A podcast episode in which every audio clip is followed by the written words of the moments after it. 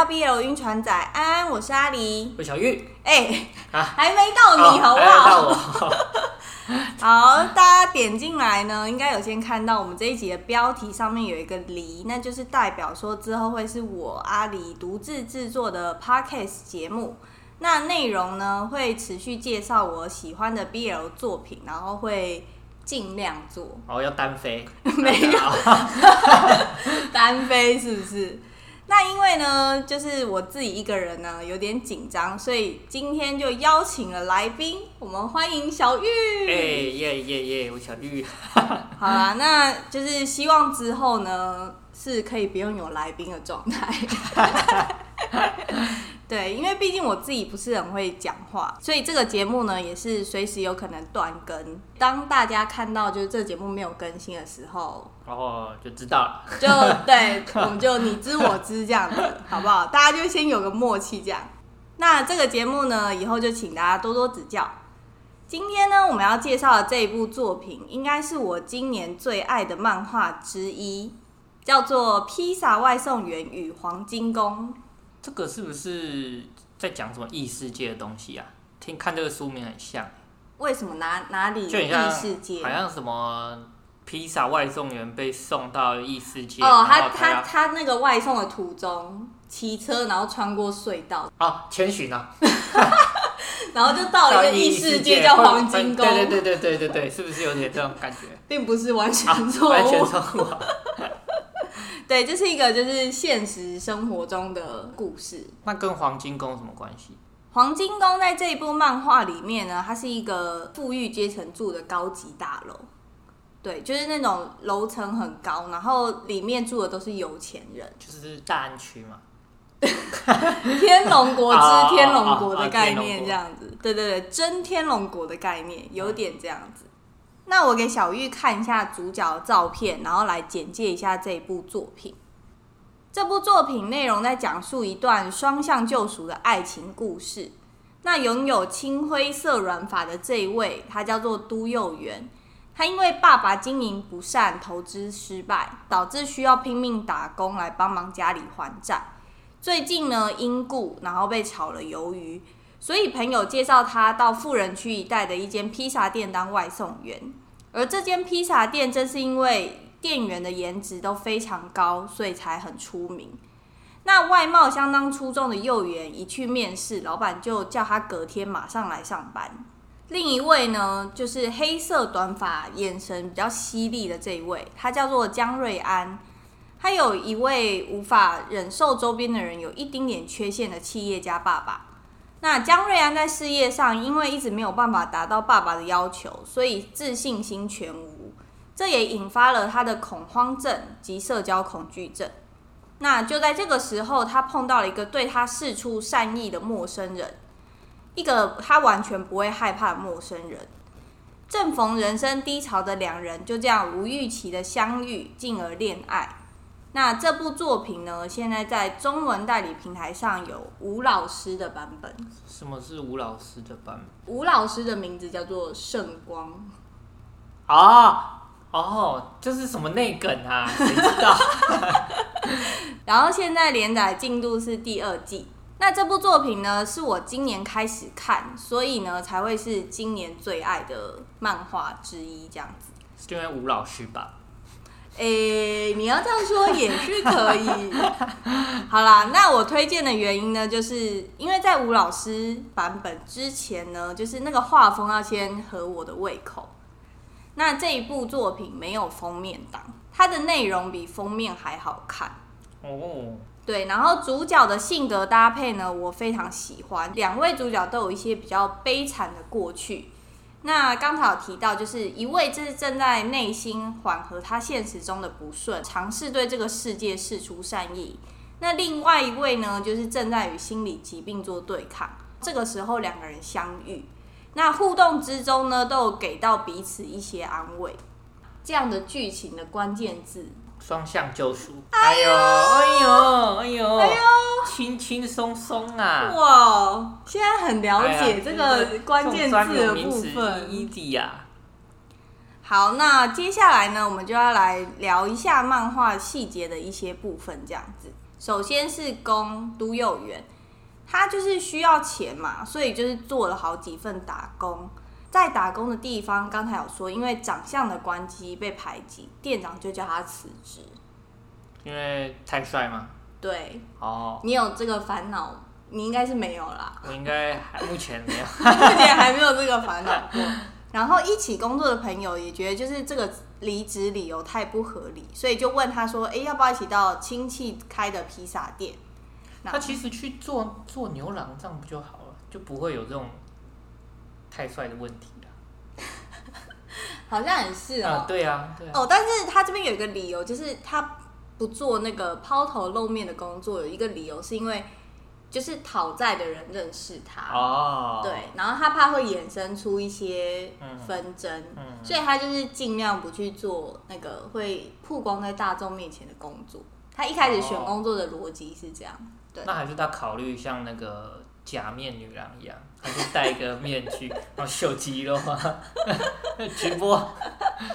哎、欸，对，以他的身材要秀肌肉也可以哦。哦对对对，他可以、啊。你不要看他就是长得就是眉清目秀，哦、他其实下面对他身材就一块一块，对，也很厉害。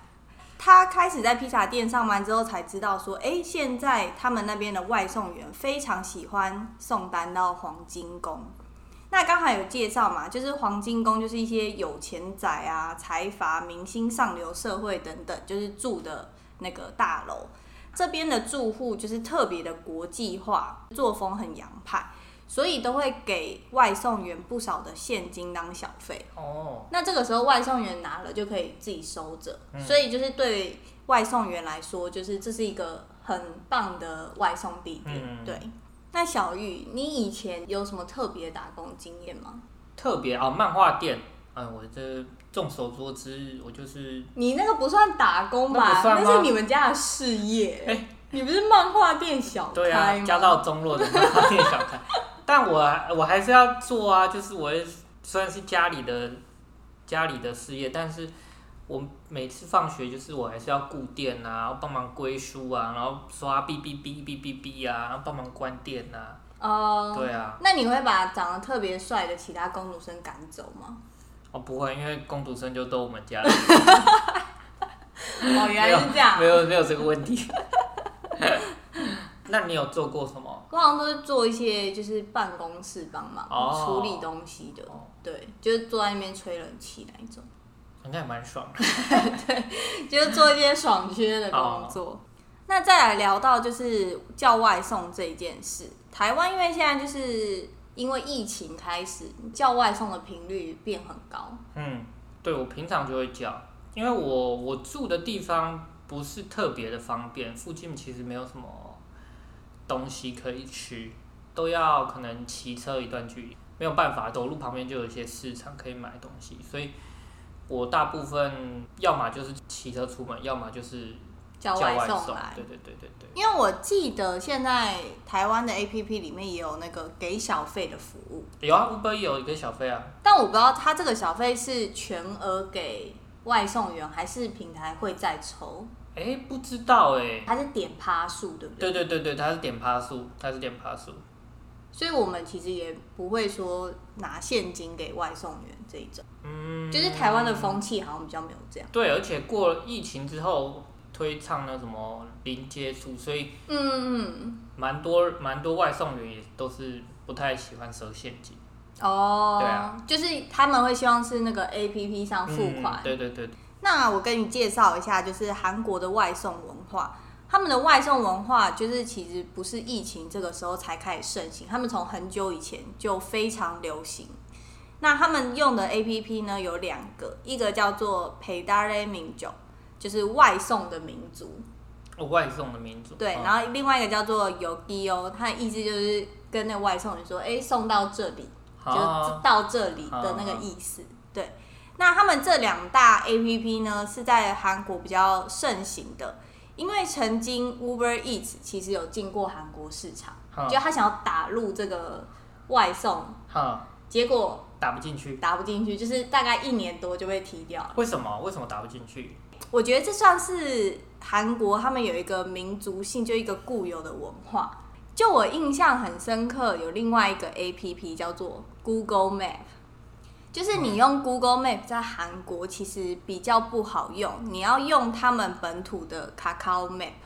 哈，是哦。对，所以但是 Kakao Map 只有韩文，它没有别的语言。对，它就是用英文搜很难搜，可是 Kakao Map 就是比起 Google Map 来说，就是好用超级多。就如果你在韩国。哦你会韩文，就是用卡卡 Map，所以它卡卡那个 Map 上面也会有什么，就是店家几几颗星几颗星。对，然后也会帮你规划行程什么的，那一些都有。但是相比之下，如果你去用 Google Map，会差那么一点。哦。对，但是这个这方面，我就是觉得对外国人没有很友善。嗯，对啊。好，那说回来，外送文化。除了他们用 App 之外呢，就是也可以直接打电话叫店家外送。可是这种是要满额才会送的吧？好像不一定哎、欸，就是他们有一些店家自己会有自己的那个机车。机车对。可是因为你如果不满额就送的话，其实对店家蛮亏的吧？假设我就一个一单一单什么买买一块小鸡排而已，然后你就送。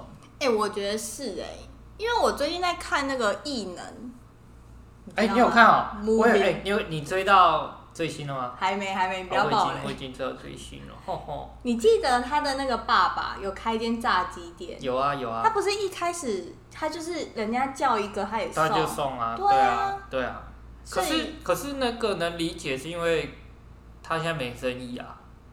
哦，也是啦。对啊。但其实通常他们都会送啊，就是可能就是只有在他们那个区域，就是不会说到超远。哦，就是可能一公里以内，对对对对对都送。对对对对对。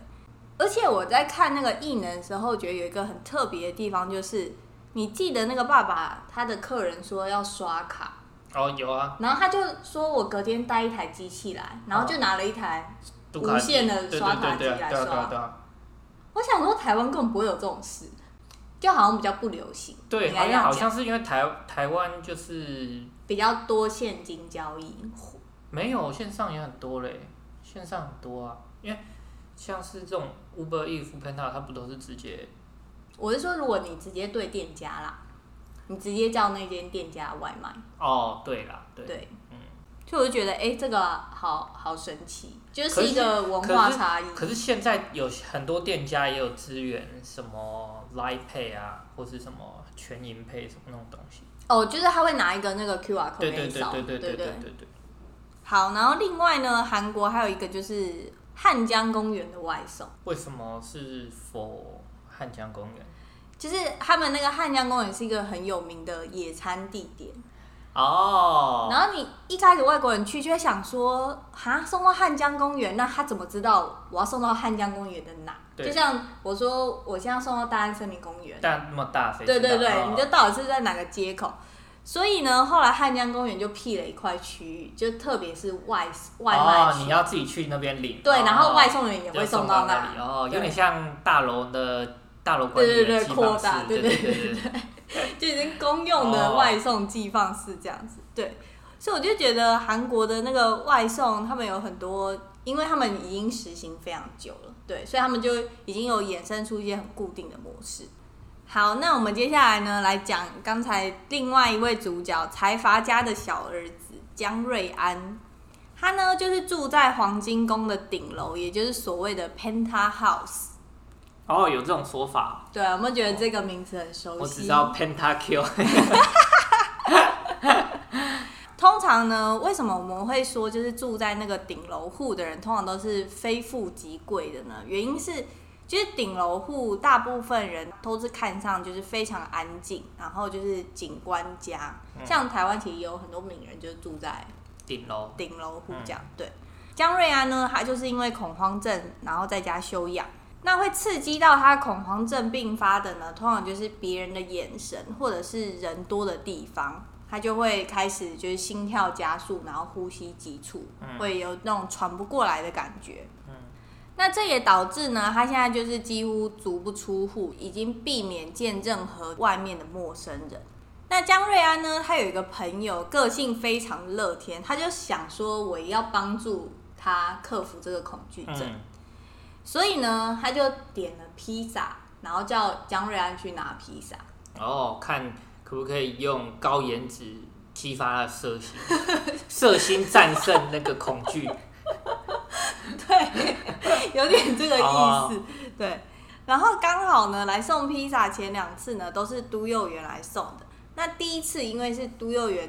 也是他第一次来黄金宫，他就是有点紧张，他忘记把那安全帽拿下来。嗯、对，然后就送完之后就想说，哎、欸，这个人怎么没有给小费？嗯、但他就默默自己离开。嗯、后来第二次来送了之后，他这一次记得了，他要把那个安全帽跟口罩什么拿下来。哦，这样才会有小费。看，并不是这样，好不好？哦、好，然后他拿下来之后呢，江瑞安这一次出门迎接的时候，他就愣住了。绝世美颜哦，是啊，不是啊，不然，因为他发现他认识这个人，为什么？为什么他认识他？好，这要讲到，就是他们两个礼拜前有一段邂逅。江瑞安因为去了便利商店买东西，然后那个时候下雨，然后下雨就是引发了他的那个恐慌症，就是他怎么会去便利商店买东西？他不是应该足不出户吗？哎、欸，人家还是会有一些。需求好不好？啊，人家就会便利商店，又不用跟人家接触，就结账就走啦，对不对？然后当时因为那个雨声，就让他想起，就是人家看他会指指点点那一种，就让他心里非常对对对对。然后那时候恐慌的情绪有一点起来，没想到这个时候呢，都幼园就是偶然的经过看到，然后他想说，哎，这个人没有伞，所以他就去拿了一把雨伞借他。哦，当时那一刹那的时候，那一刹那的时候，世界突然安静，是不是？你说世界只剩我们俩？对对对，就是他可能在淋着雨，淋着雨，然后都是雨声，然后突然雨伞上滴管降噪，突然没有声音。你要去拍电视剧，是不是？那 个那个《天使之恋》就这样演的。好，然后当时江瑞安其实就是。就有发现说，哎、欸，我竟然不怕这个陌生人的接触，是他很特别吗？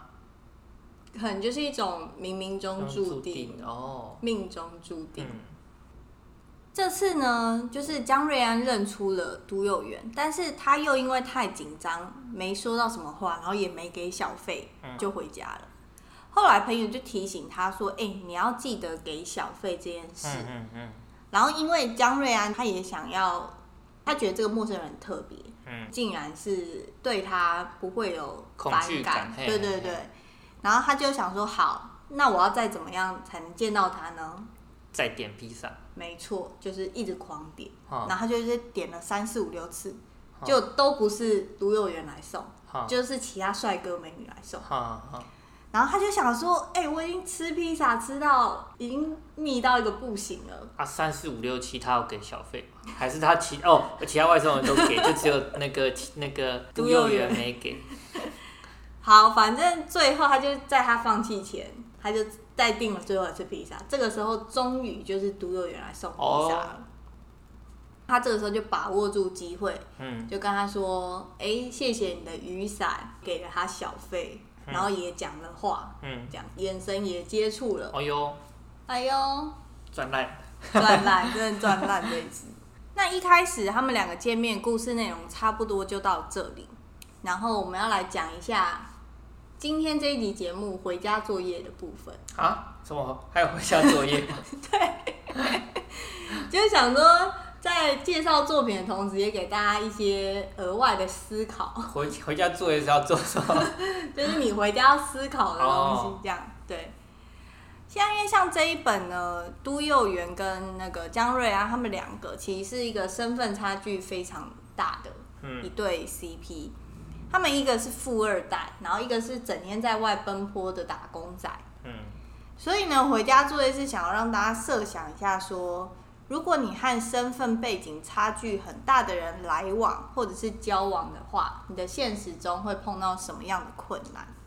嗯，那为什么要出这个题目呢？因为这个题目也会跟下一集我们要介绍的作品有一点点的相关，所以大家可以想一下，然后记得来听下一集的节目。好，记得来听一下。主要是要讲这个。